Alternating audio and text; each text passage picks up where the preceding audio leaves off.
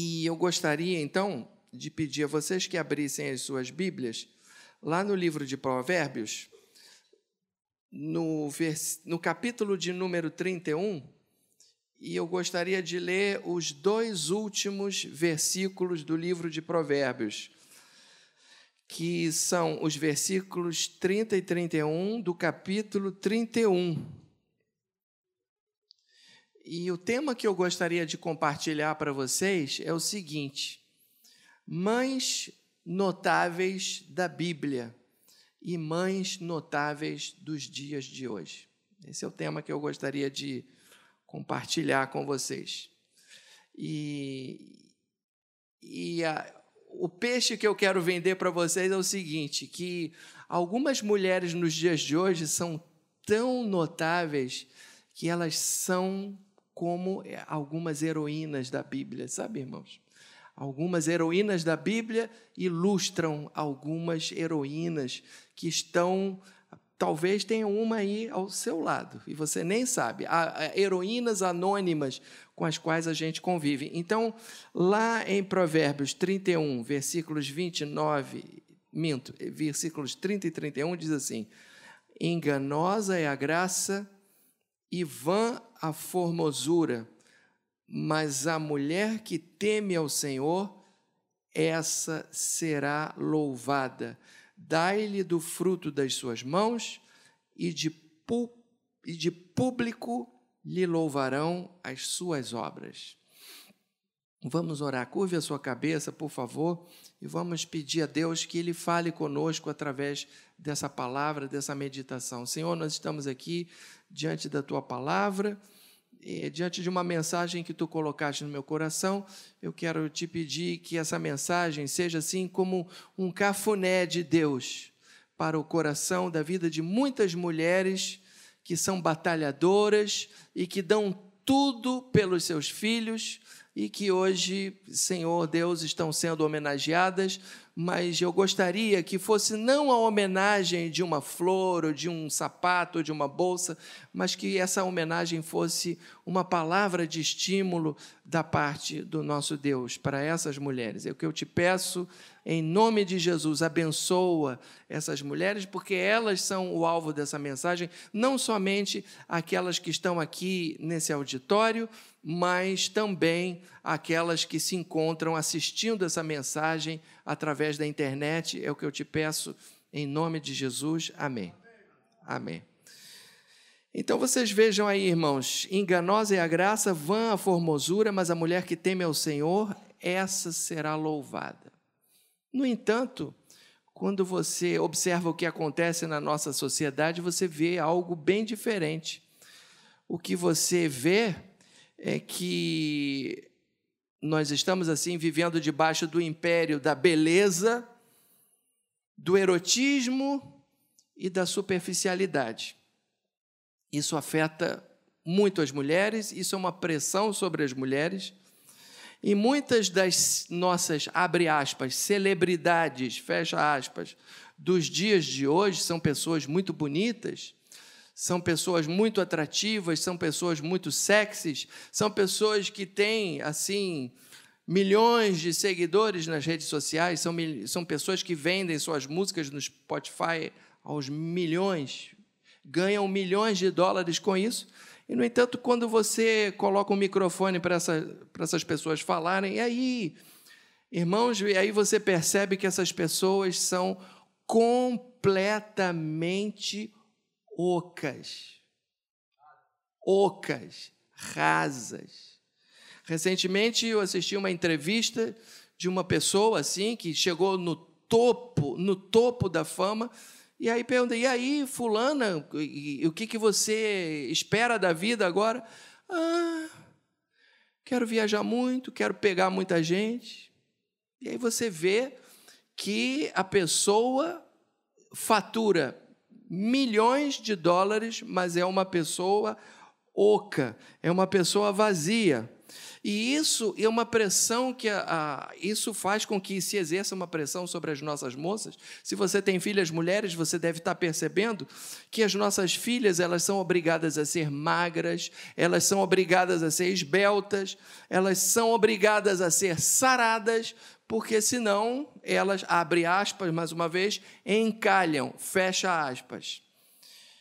No entanto, meus irmãos, no entanto, a despeito de tudo isso que nós estamos vivendo, nós temos, conforme eu disse no início dessa mensagem, conforme eu disse, é, existem heroínas ao nosso redor, pessoas que vão na contramão, pessoas que mais ou menos ilustram o que está escrito aqui. Se, aliás, se você olhar esse texto, você vai ver que os princípios da Bíblia são completamente opostos àquilo que o mundo está vivendo e àquilo que o mundo está pregando.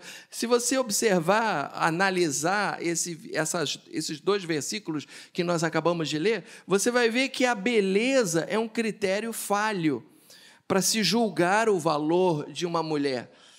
Eu já ouvi muitas vezes, ah, fulano é feia, ah, fulano é feia. Eu falei, mas peraí, fulano, e as mulheres falando dos homens também, ah, mas, é, é, é mas ele é feio. Eu falei, peraí, mas o beleza não põe mesa, beleza é uma coisa secundária, o que é importante é o caráter da pessoa, e por isso que aqui a palavra de Deus diz, enganosa é a graça e vã a formosura. E você vai perceber também que o verdadeiro critério para se julgar uma mulher e não somente uma mulher, um homem também. Mas aqui ele está falando de mulheres, e eu estou falando de mulheres porque hoje é o dia da mãe, das mães. É, o verdadeiro critério qual é? É a mulher que teme ao Senhor, ela será louvada. Esse é, que é o verdadeiro critério. E as suas obras, que as suas obras que, que de púlpito, de púlpito não, perdão, de público lhe louvarão as suas obras. Quer dizer, as boas obras de uma mulher temente a Deus são reconhecidas e obterão recompensa. Então, baseado nisso daqui, eu gostaria de compartilhar com vocês cinco heroínas da Bíblia que eu creio que ilustram essas heroínas que, que existem ao nosso redor. E pode ser que você identifique a sua mãe, a sua irmã e pessoas que vão na contramão dessa pressão do mundo. E a primeira heroína que eu gostaria de falar é uma mulher que se chama Agar. Agar é a mãe que foi desprezada pelo pai dos seus filhos, pelo pai, melhor, melhor dizendo, pelo pai do seu filho, mas conseguiu conseguiu reconstruir a sua vida. A história de Agar, ela se encontra, eu não tenho condição de ler a história toda, mas se você tiver tempo depois, hoje antes de dormir, você leia lá Gênesis 21, que está a história de Agar, que diz assim, eu não vou ler tudo, mas eu vou ler apenas um versículo, é, houve uma contenda entre os dois filhos de Abraão, cada filho de uma mulher diferente. Isaac, o filho de Sara, e Ismael, o filho de Agar. Houve uma contenda entre os dois meninos, e aí Sara, que era legítima esposa de Abraão, se enfesou, ficou zangada e obrigou Abraão a despedir a sua mulher. Então, levantou-se, pois, Abraão, de madrugada, tomou o pão e um odre de água, pô-los às costas de Agar, deu-lhe o menino, que está aqui, ó, está aqui o pão. Você, eu, eu gosto de ler a Bíblia imaginando a cena. Imagine a cena. Ó, está aqui, ó, minha filha, isso antes do sol nascer. Ó, está aqui, ó, água, está aqui pão, ó, e chega, pega o garoto e coloca assim, ó. E você, ó, vai aí pelo deserto. Imagina essa cena. Imagina essa cena. Eu, quando leio isso daqui, irmãos, eu sou tomado de compaixão por essa H. Eu sou tomado de compaixão. E sabe por quê, irmãos? Porque a história de H é a história de milhares de mulheres nos dias de hoje que são abandonadas pelo pai dos seus filhos. E os homens podem chegar a ser muito canalhas nesse ponto. E aí, se você olhar a história toda de Agar, você vai ver ó, que ela andou sem rumo. Imagina, a, a, a, a pobre da mulher caminhando errante pelo deserto, porque aquela região da Palestina é totalmente desértica totalmente. Não é que nem aqui que você tem, tem você tem é, flores, você tem é, uma floresta com, com água e com, e com frutas. E não, lá é deserto. Palestina é deserto. E andando sem rumo. É aqui diz, saiu errante pelo deserto, passando necessidade, porque diz que acabou a água do odre chorando de amargura, porque diz que a moça começou a chorar e disse: Eu vou morrer, e aí se afastou a, a distância de um tiro de flecha e foi chorar num canto para o menino não ver. Mas, irmãos, Deus se compadece dessas mulheres. Deus se compadece dessas mulheres. Deus, e eu quero falar para você, você que está me ouvindo, você que está passando por uma circunstância semelhante, eu quero dizer que Deus te ouve, Deus ouve o seu pranto. E detalhe, aqui diz que Deus ouviu a voz da criança. Porque quando existe uma situação dessas, oh, irmãos, quem mais sofre, sabe quem é? É a criança. É a criança, as crianças é que mais sofrem numa separação. O pai só vê o lado dele, a mãe só vê o lado dela e quem sofre são as crianças mas Deus ouve o pranto das crianças. E aqui diz, o texto diz que Deus ouviu a voz do menino. E aí apareceu o anjo do Senhor e consolou Agar, deu forças a Agar, falou: ergue-te, não temas. Deus deu recurso, abriu os olhos de Agar e, e mostrou ali que tinha água, que ela estava com os olhos fechados por causa da, da depressão dela. Mas o mais bonito de tudo isso, sabe o que, que é? é que a vida de Agar foi refeita. E esse rapaz se transformou, que era um menino nessa época, se transformou num grande homem. A Bíblia diz que ele se transformou num grande flecheiro, que isso quer dizer que foi um grande homem. Irmãos, eu tenho a experiência disso na minha própria família.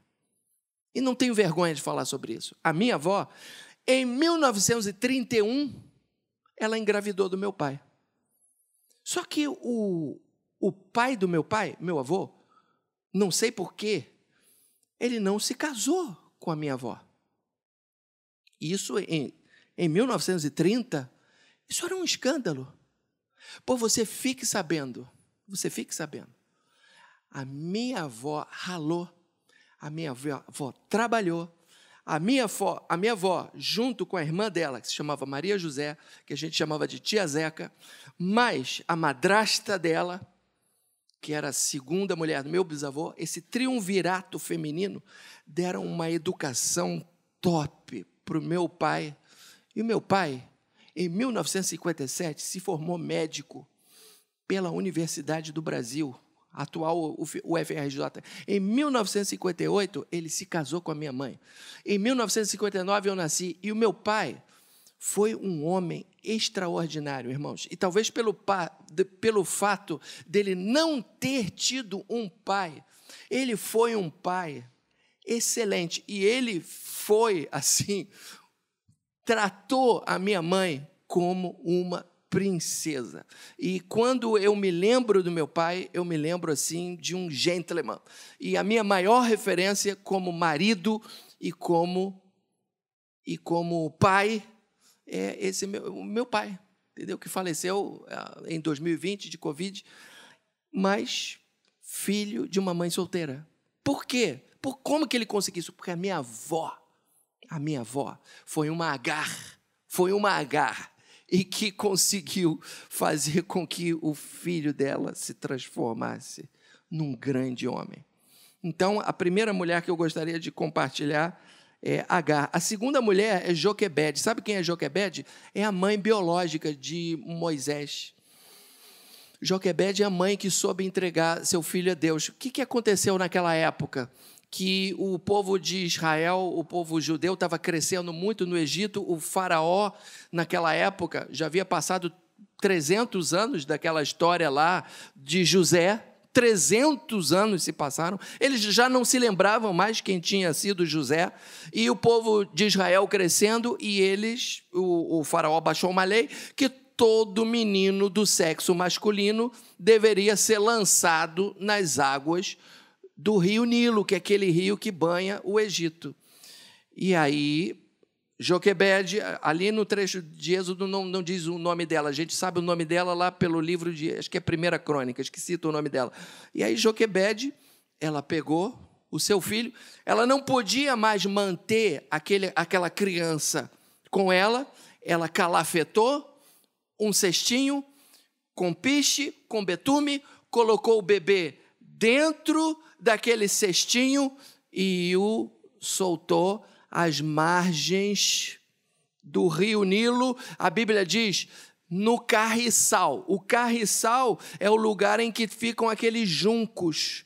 Ela não soltou a, a, a cestinha lá no meio do leito do rio, porque senão ia virar comida de crocodilo, ou, ou ia, o, o rio ia levar em direção ao oceano, mas deixou ali no carriçal para que ela ficasse, ela e a filha mais velha ficassem vigiando. Soltou, mas ficou vigiando. Irmãos, o que, que essa história dessa Joquebede nos ensina nos dias de hoje? Ilustra a história de, de milhares de mães que têm que tem também que entregar os seus filhos a esse mundo, que é um mundo conforme o Rio Nilo, é um mundo infestado de crocodilos, entendeu? Se o seu filho é pequenininho, você tem que entregar o seu filho a uma creche, você tem que entregar o seu filho a uma babá. Depois, aí você fica, mas como é que será essa creche? Outro dia no Fantástico apareceu, teve uma, uma reportagem de uma creche onde as crianças sofriam maus tratos. E a dona da creche está sendo, está respondendo processo criminal e aí, se seu filho é maiorzinho, tem a escola, será que ele vai sofrer bullying na escola? Será que. E, e a venda de drogas na escola? Tem tanta coisa errada na escola? E, e, e você fica assim, irmãos, e depois vira adolescente, e aí você fica. E os envolvimentos sexuais, assim, precoces, e as doenças venéreas, e com quem, e quem é essa namorada do meu filho? E quem. Será que essa menina vale a pena? E você e o menino se fecha porque ele gosta dela? Irmãos, Educar filhos nos dias de hoje é como você pegar o cestinho e colocar lá no rio infestado de crocodilo. Joquebede ilustra essas mães. E você que está me ouvindo, fique sabendo: Deus cuidou de Moisés, Deus cuida do seu filho. Em nome de Jesus. A minha filha que mora aqui no Rio de Janeiro, ela, quando as crianças dela nasceram, ela contou com a ajuda da Elisa. Tem um dia que a Elisa ia, tem um dia que eu ia para ficar com as crianças de manhã, tem um dia que a mãe paterna ia para ficar com as crianças, tem um dia que o pai ficava. Isso é uma maravilha contar com os avós. Mas a minha filha que mora lá nos Estados Unidos, ela não, não tinha ajuda. Irmãos, eu e a Elisa fomos para o joelho, começamos a orar, a clamar ao Senhor, mas nós lá em Boston, nós frequentamos uma igreja hispana, e aí a Elisa teve a ideia, vou perguntar lá na igreja se tem alguma moça que possa ser babá. E aí perguntou lá para um diácono, ah, sim, tem a Mirna. A Mirna foi trabalhar na casa da minha filha. E, irmãos, a Mirna foi assim, um anjo que caiu do céu. E até hoje, os meus netinhos lá de Boston amam a Mirna, amam a Mirna. Para você ver como é importante a gente frequentar uma igreja.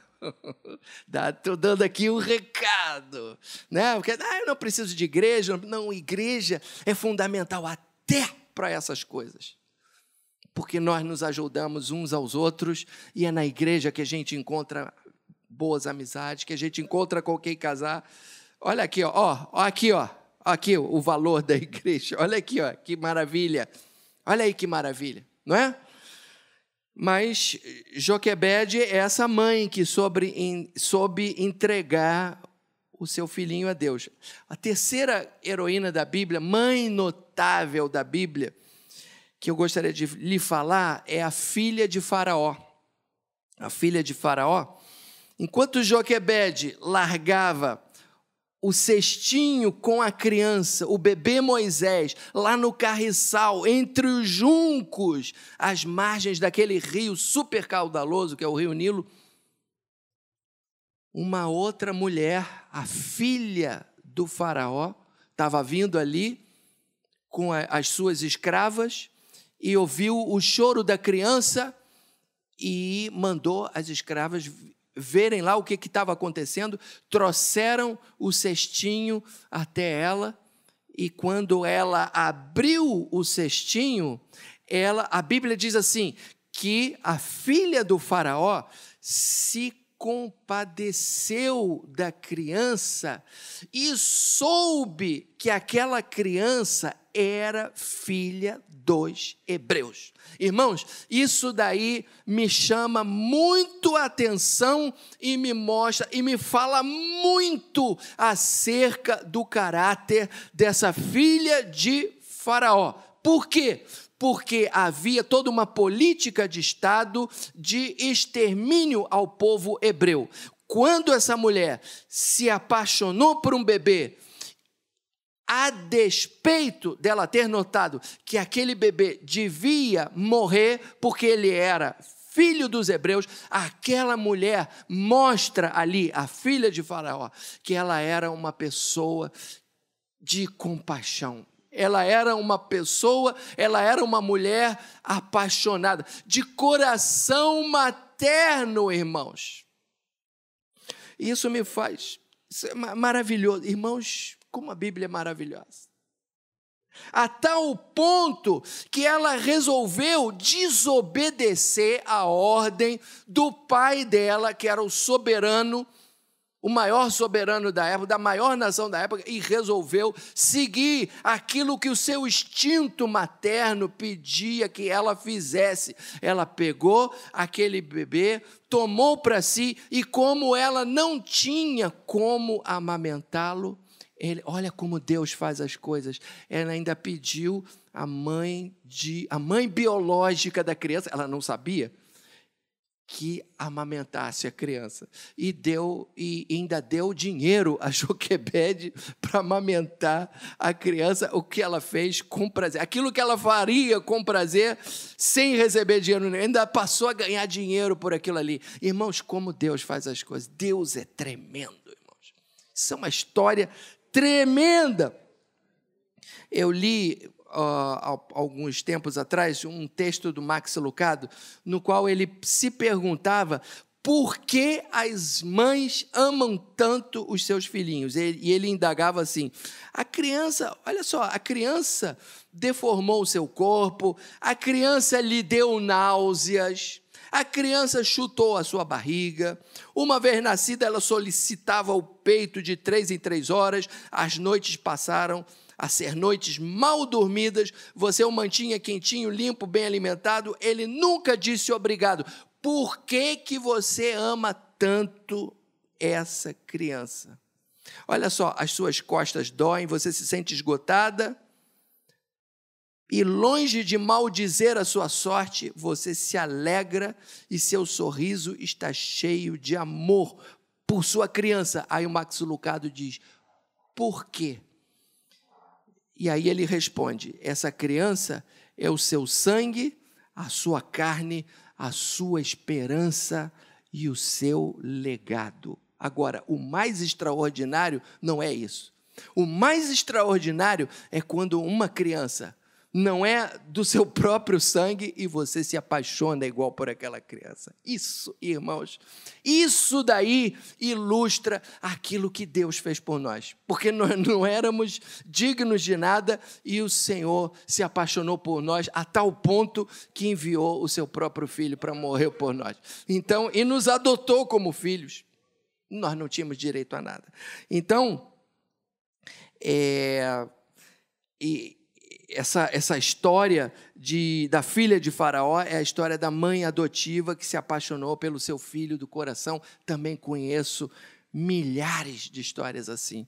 Queria falar mais um exemplo de que é Noemi. Quem é Noemi? Noemi é a mãe que perdeu seus filhos, mas que se consolou com a chegada de um netinho.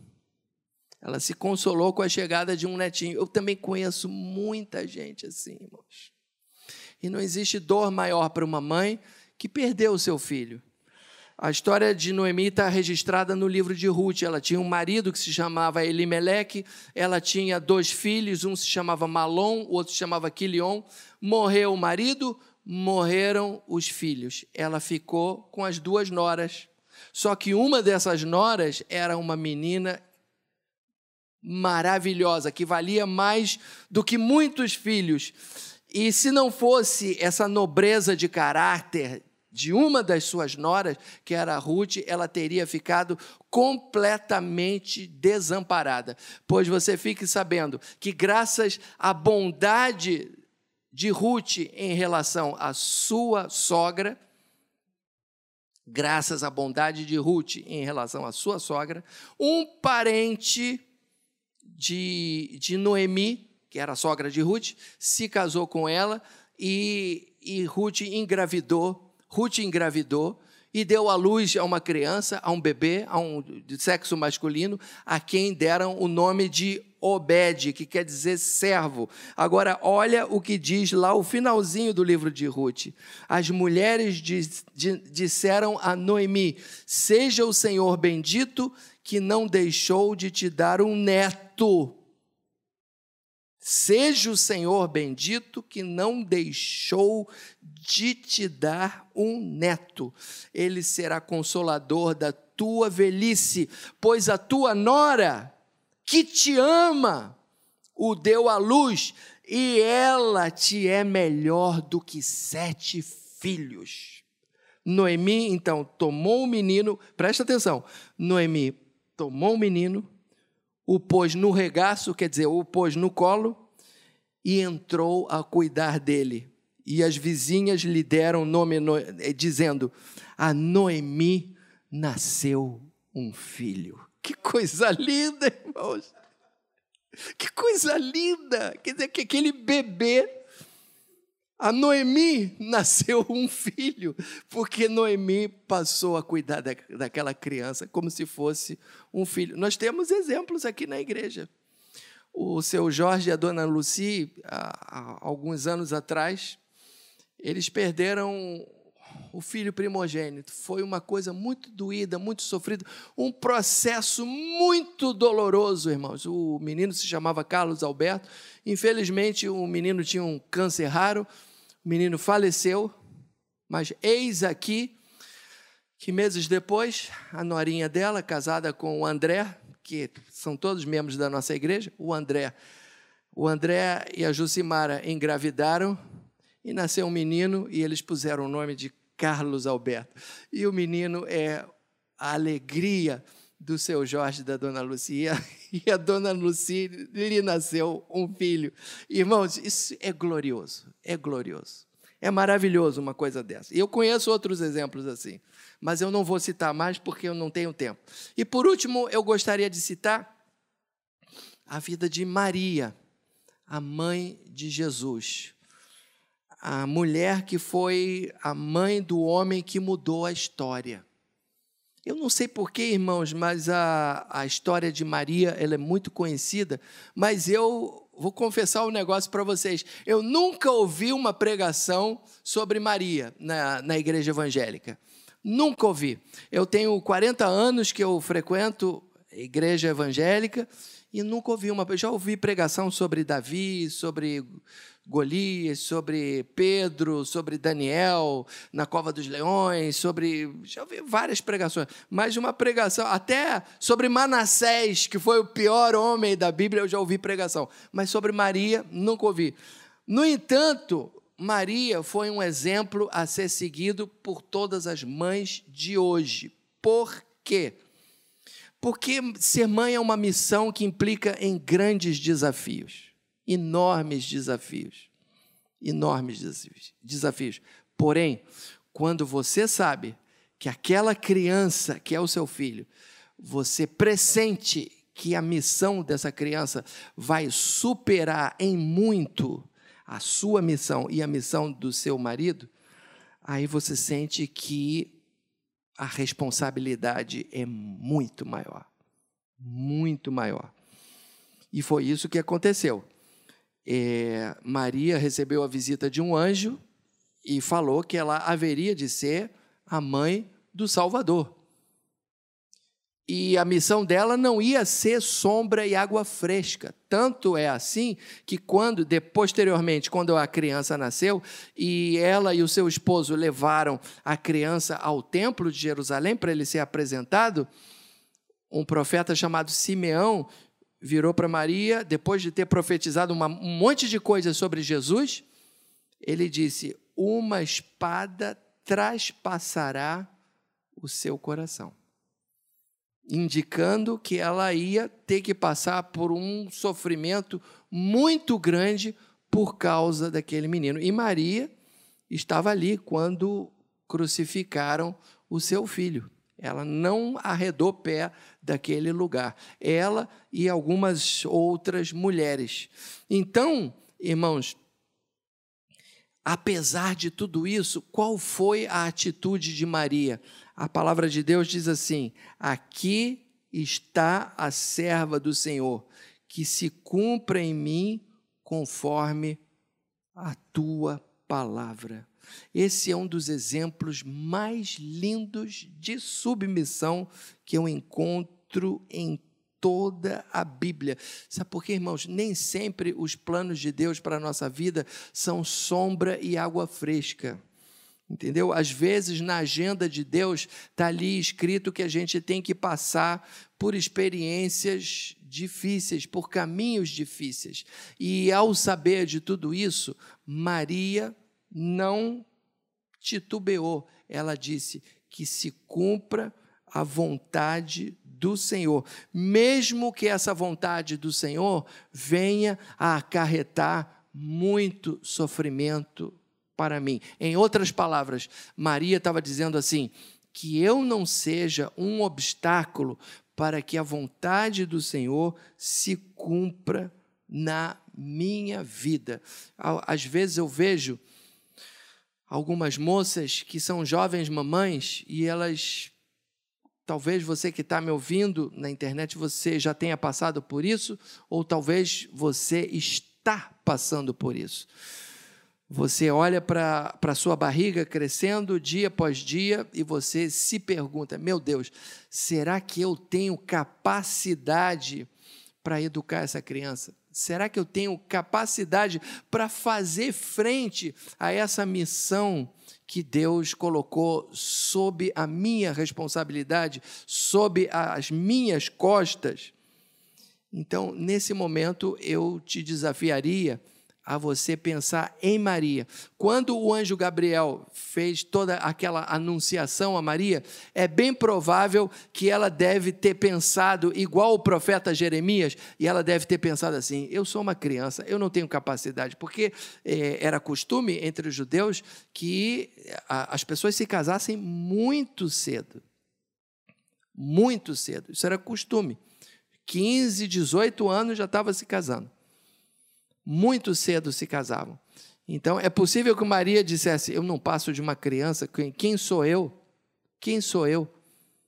Porém, irmãos, num segundo momento, Maria disse: Que se faça, que se cumpra, que seja feita a vontade do Senhor. Se ele permitiu que você, mamãe, engravidasse, das duas, uma, é porque ou ele viu capacidade em você, ou porque ele está disposto a te ajudar nessa tarefa. Amém? Então, concluindo, você, mamãe, que foi abandonada pelo pai dos seus filhos,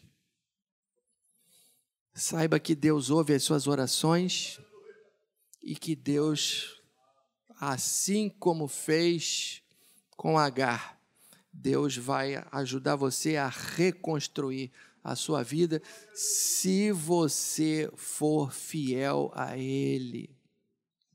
Você, mamãe, que entrega os seus filhos diariamente a uma creche, a um colégio, a uma babá, assim como Joquebed pegou aquela criança e colocou aquela criança num cestinho ali no leito de um rio infestado de crocodilos, fique sabendo que Deus ouve a sua oração. E Deus vai cuidar do seu bebê, assim, ou da sua criança, pode ser que não seja bebê, assim como Deus cuidou, assim como Deus cuidou do bebê Moisés. Em nome de Jesus. Você, mamãe que não pôde engravidar, mas você se apaixonou por uma criança que nasceu no seu coração. O seu gesto prefigura, o, ilustra o gesto de amor que Deus teve em relação a nós quando enviou seu filho e nos adotou. Que Deus te abençoe e que você também seja veja o seu filho crescer e seja uma bênção nas mãos do Senhor. Você, mamãe que perdeu um filho, não existe sofrimento maior do que esse. Que Deus te console com a chegada não de um netinho, mas de muitos netinhos, em nome de Jesus. E você, mamãe, de uma criança muito especial.